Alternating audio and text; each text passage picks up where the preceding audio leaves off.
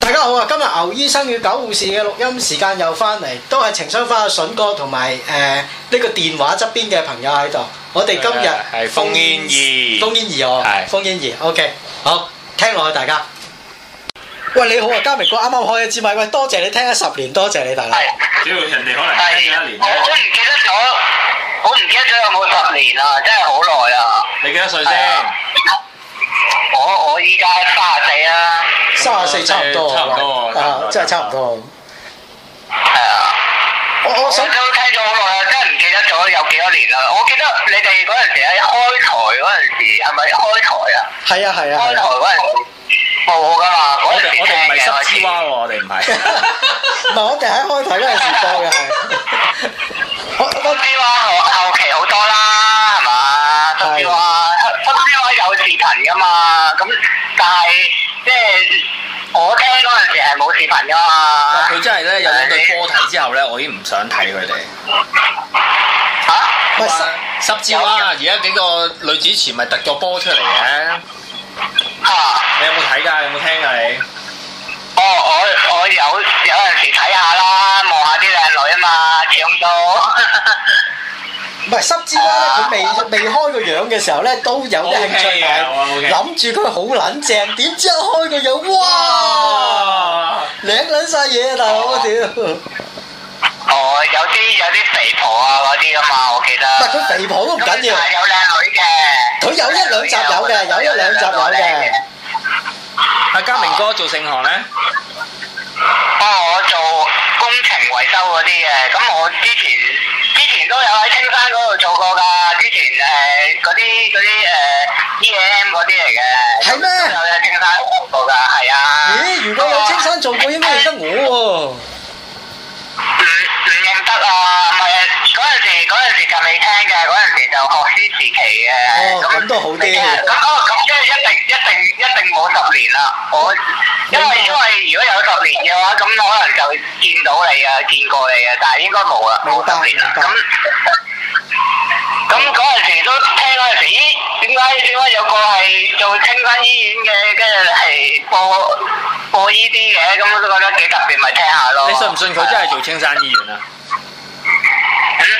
你你信唔信佢真係做先嗰生啲嘢都信嘅，點會？即係我覺得都都講，應該都係嘅，應該都係有做過，即係做底都喺嗰度做過先啦。啊喎，係。唔係我我我都老實嘅，我真係做青山醫院 嘅，即係我都唔講大話嘅，屌！但係唔係護士咯。 因為如果你唔係咧，你講出嚟咧，你誒嗰個誒感染力冇咁大嘅。啊亦亦都亦都其實會知嘅，有陣時有啲嘢你有啲特別位，你如果你唔係做過嗰啲嘅，咁你都講唔出嚟啦。我哋呢啲即係譬如都係英明我我哋我哋見過嗰啲 cushion 嗰啲房間咁樣，你唔係做過嘅，你邊度會知啊？即係你除非入入咗去住嘅啫，係咪你先？有冇懷疑佢係青山入邊嘅病人咧？咁啊 冇喎。其實咧，筍哥、牛醫生同埋狗護士咧，都係青山裏邊嘅病友嚟。係，阿嘉明哥你冇聽過撲街講 嘅。啊，嘉明哥，我又想有一樣嘢好有趣，想問下你，誒有咩刺激到你聽咗我哋個節目咁多年咧？ 又仲要係兩個男人我覺得主要講都喎，係啊，主要都係你你哋講嗰啲嘢有陣時都。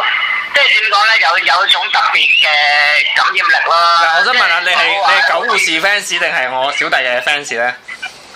兩個都中意聽嘅，連牛醫生都中意聽。出嚟撈嘢啦！多謝你，多謝你。 多謝不過牛醫生冇辦法翻嚟啊啦，而家。係啊，冇辦法啦，即係大家都知道嘅。誒、嗰陣時都有有有問，即係有喺 Facebook 嗰度問候過你你哋嘅。係啊係啊我即係知道都知道你哋病啊、唔舒服啊嗰啲，都覺得係好唔開心啊，因為我我自己屋企人都好好。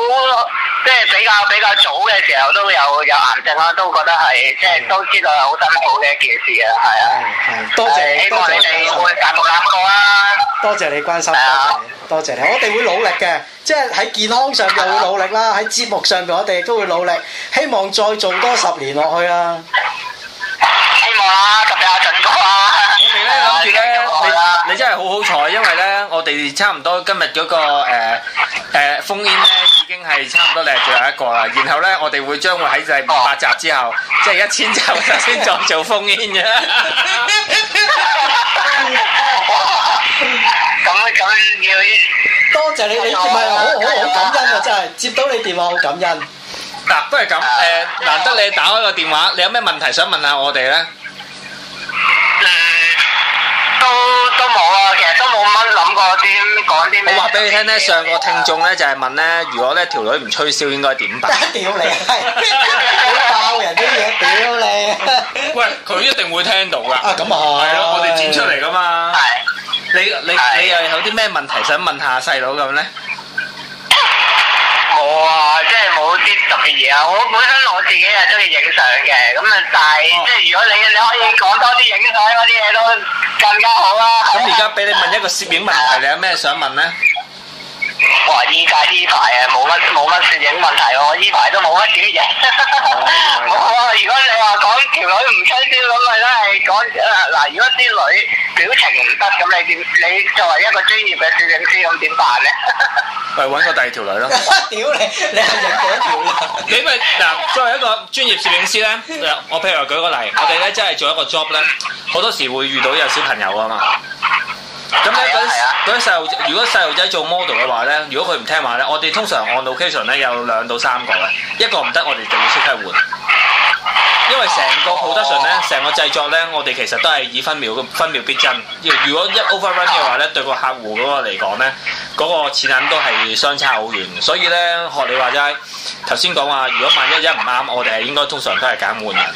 換換換條女啊！哦係啊，即係如果你嗰日係影條女咁啊嘅，你都你見到佢閪你面嘅，或者佢放黑氣嘅，喂，即係大佬，時間咧係有限嘅，我哋點解唔將啲時間花喺一條靚嘅女同埋對你笑嘅女身上咧？咁啊係喎，啱。呢啲呢啲係專業攝影師嘅方法， 果然係。即係如果你話業餘嗰啲啊，梗係睇下點樣搞啊。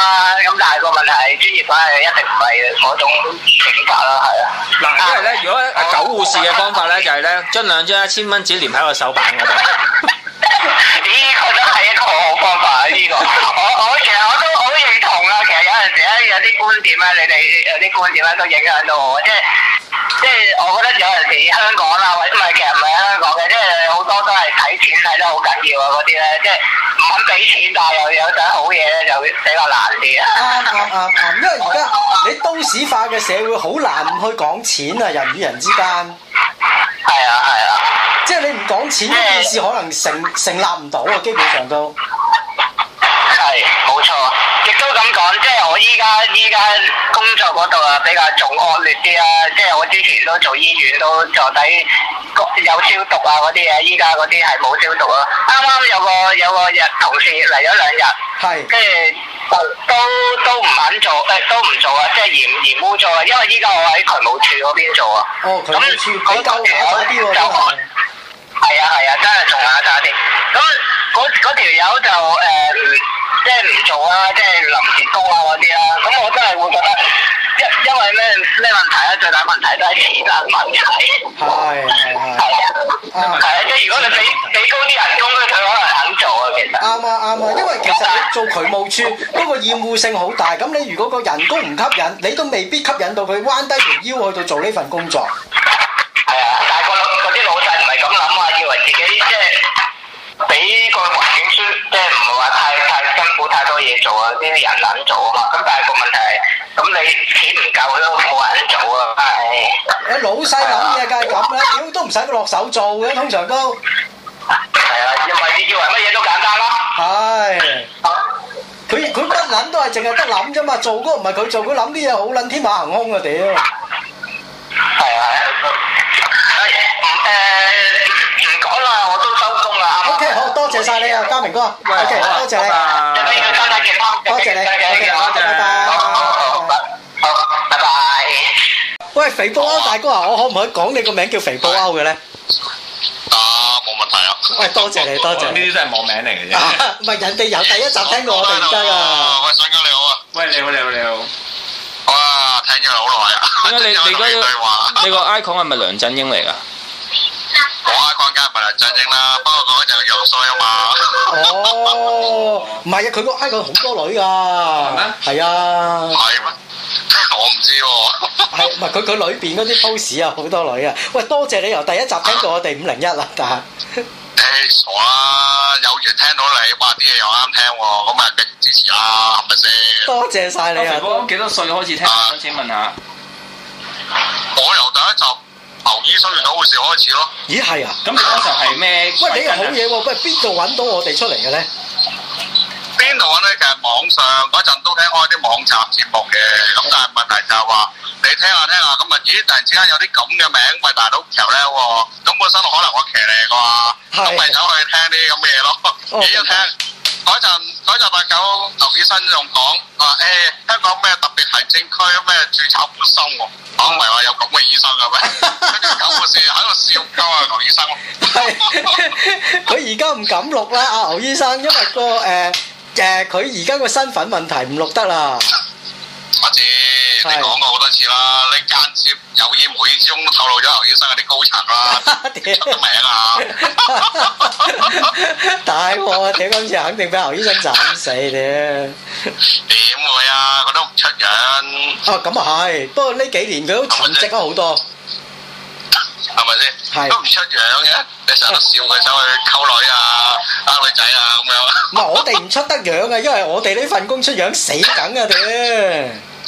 我知，所以你不可以玩到今時今日咯。喂，不過都覺得好嘢喎，你可以十幾年咁有毅力咁堅持落去喎。因為啊你哋 keep 住聽咯，即係如果你哋有毅力 keep 住聽，我哋一定 keep 住去做。 唔係喎，其實咧佢啊哋聽我哋都係。其實唔係樣樣嘢都需要毅力嘅，你通常咧做啲痛苦嘅嘢咧就需要做毅力嘅。你會你會唔會咧成日 keep 住要有好有毅力咁去屌閪啊？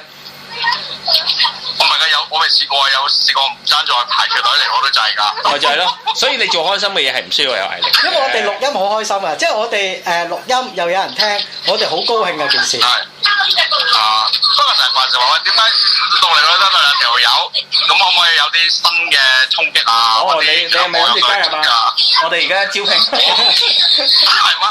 真係喎，你制唔制先？誒、呃如果誒、你可以嘅話，我哋亦都冇乜問題嘅，即係誒、我哋最緊要個時間夾得啱啫，因為我哋個時間就喺人哋翻工嘅時候，我哋得啊閒咯。哦，因為你嗰啲時間，我都識嗰啲護士朋友係騎呢啲嗰啲時間，因為本身哥自由身又點都可以就到你啊啊咁嘛。啊，布歐先生，你又係做盛行咧？我我做工程啊，你又係工程 喎、工程界人士喎、講咩世界啊？我打排學工，都唔係啊，而家工程好好揾㗎。三跑定係啊嗰啲老細有玩。哦，都唔係嘅，我正職誒打份牛工，香港已經好好彩啦。哦，你又講得啱喎。係，不過而家香港邊份唔係牛工啊？屌，做特首嘅喂，牛我工份工係啊！好熬噶。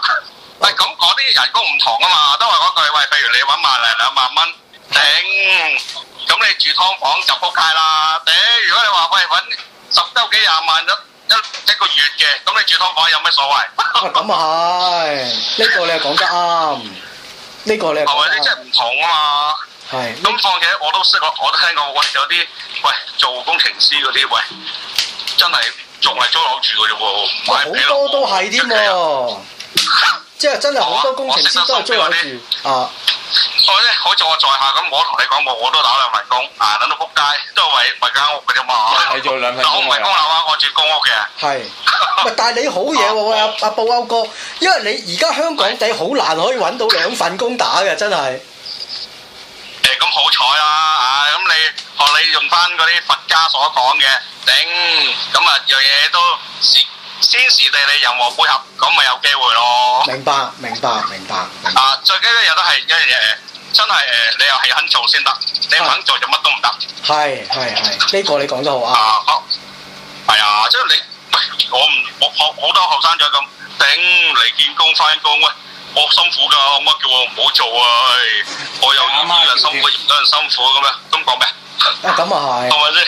啊因為我有錢咩我我烏自低己都身要見執過㗎，，係啊，有錢要烏低身先執㗎，大佬你唔肯烏低隻身，有得執你你都唔願執嘅，嫌先臭嘅，咁你冇嘢講啦。啱，你講得好啱，即係而家新一輩啲年青人係咁啊，辛苦啲都唔願做啊，真係係啊，我都話咯，有時即係誒講古仔啊，我有時見到僆仔行出街，佢周身着嗰啲嘢，喂，起碼幾萬蚊喺身度，好平常嘅事。喂，大佬，我户口都冇咁嘅錢，係咁有時個老豆個老母俾到佢咁，咁咪就啊係咁咯。係啊係啊係啊係啊，所以都係階級。啊，老豆係啊，老豆老母揾到嘛，咁佢覺得係俾最好嘅細路仔啊嘛。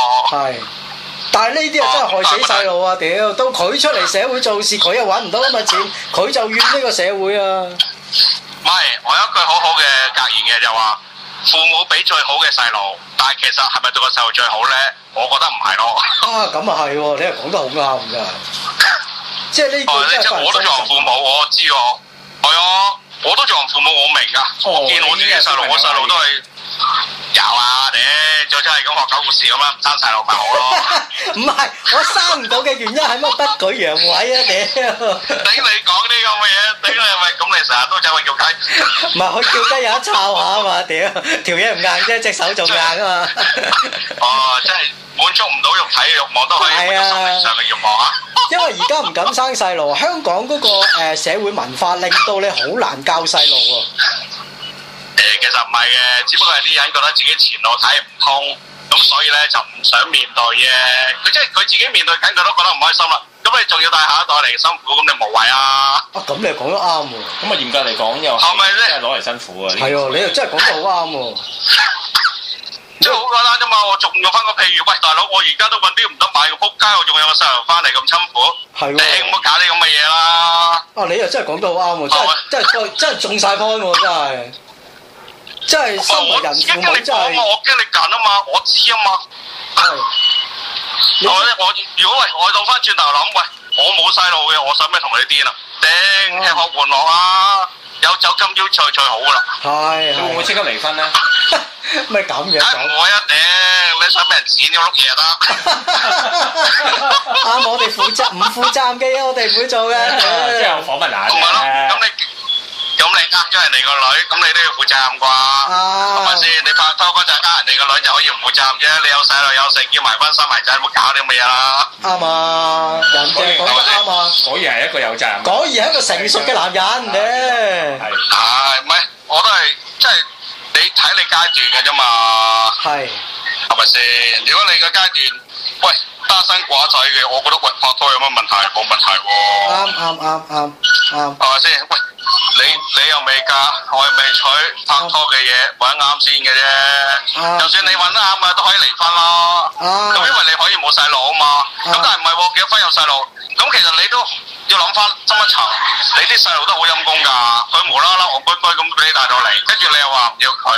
係嗱，好似我哋香港某個名人咁啊係嚇，影視紅星啦，全世界都出名。係頂，咁做啲咁嘅嘢出嚟，個女都唔理嘅，咁 點啊？係係，佢哦係一個好唔負責任嘅人嚟噶，即係阿阿成先生係一個非常之唔負責任嘅人嚟嘅，呢個係係啊，咁但係問題佢又唔怕俾你講啊，咁我係咁樣，咁但係你啲人就當佢係一個成咁快。係其實我以前都好中意呢個人㗎，但係問題喂，你一出啲咁嘅新聞，咪即刻咩啦係嘛？啱啱啱啱啱，即係即刻對佢嘅誒價值打好多嘅折扣，係啊，即係證明，即係直頭你之前做嘅所有嘅門面係任何嘢，其實都已經唔係嗰樣嘢。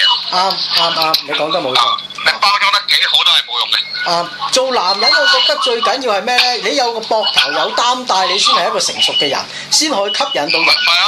啊！誒，我有個好好好後生嘅僆仔同我講句好有好好嘅，佢話係一個某個網上嗰啲人講，佢話男人做嘅咩啊？嗯誒、好腰好實好男人啊！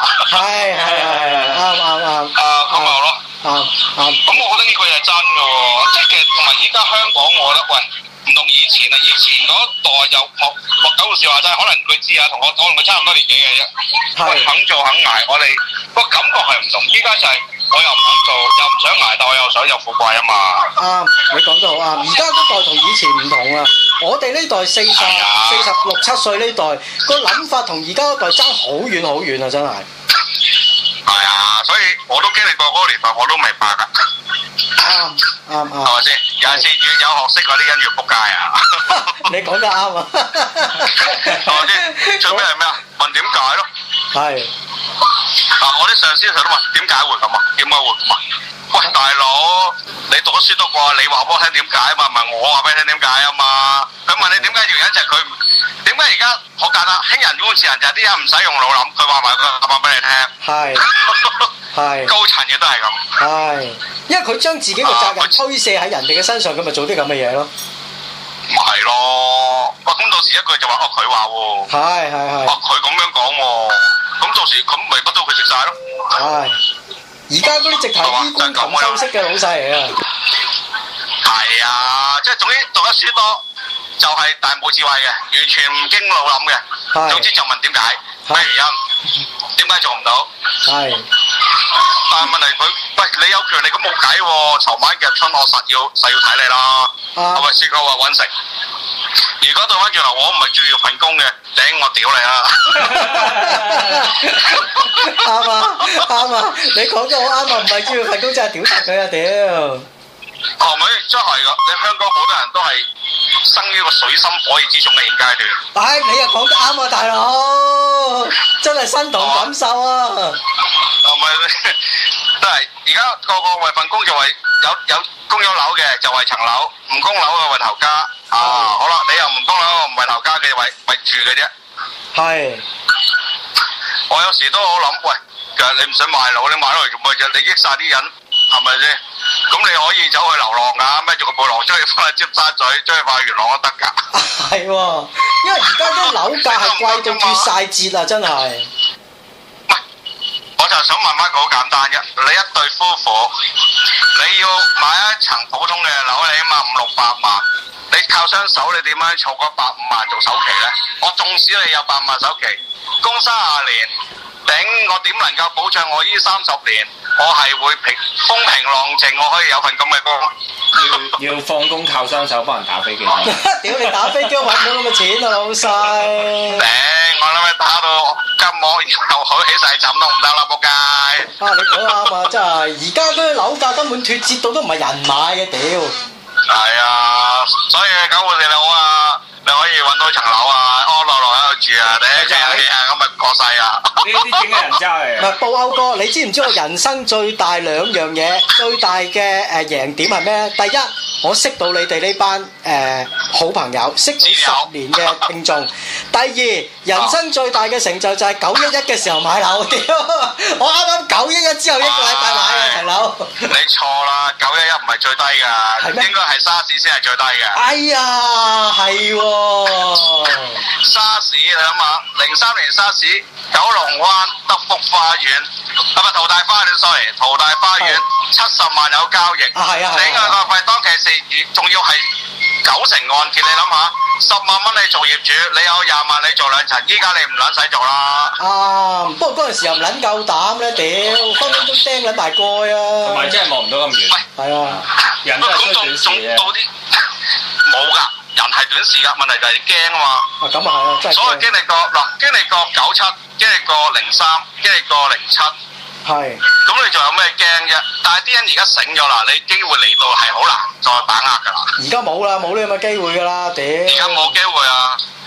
當其時都係啊年少無知，有人同你講：喂，買啦，平啊，淘大七十萬啊！即係打晒報紙，但係啲人話：哎呀死啊，驚有沙士，又剩又喂喂喂，有冇人住？頂你個肺！其實香港邊度冇死過人啊？通街都死過人，你知唔知道咁又係喎，大佬啊！你又講啱喎，屌！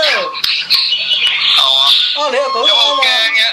啊，啱啊！使頂乜要話驚驚鬼驚啊，鬼，最驚就死乜鬼嘅啫嘛！邊度驚咁多啊？驚啊，唔好做啦！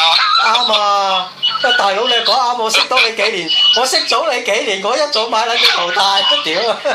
同埋咧冇得講噶，我夠知佢好三大喎。你一定點解搞完佢之後撲街，而家變咗咁樣，咪就三埋兩件就走晒樣，你有乜退貨冇噶嘛？咁啊係，你而家入一個冇退唔好做貨自啦，噶，我諗冇得退貨噶，即係係你要做不負責任嘅人，其實好易嘅咋。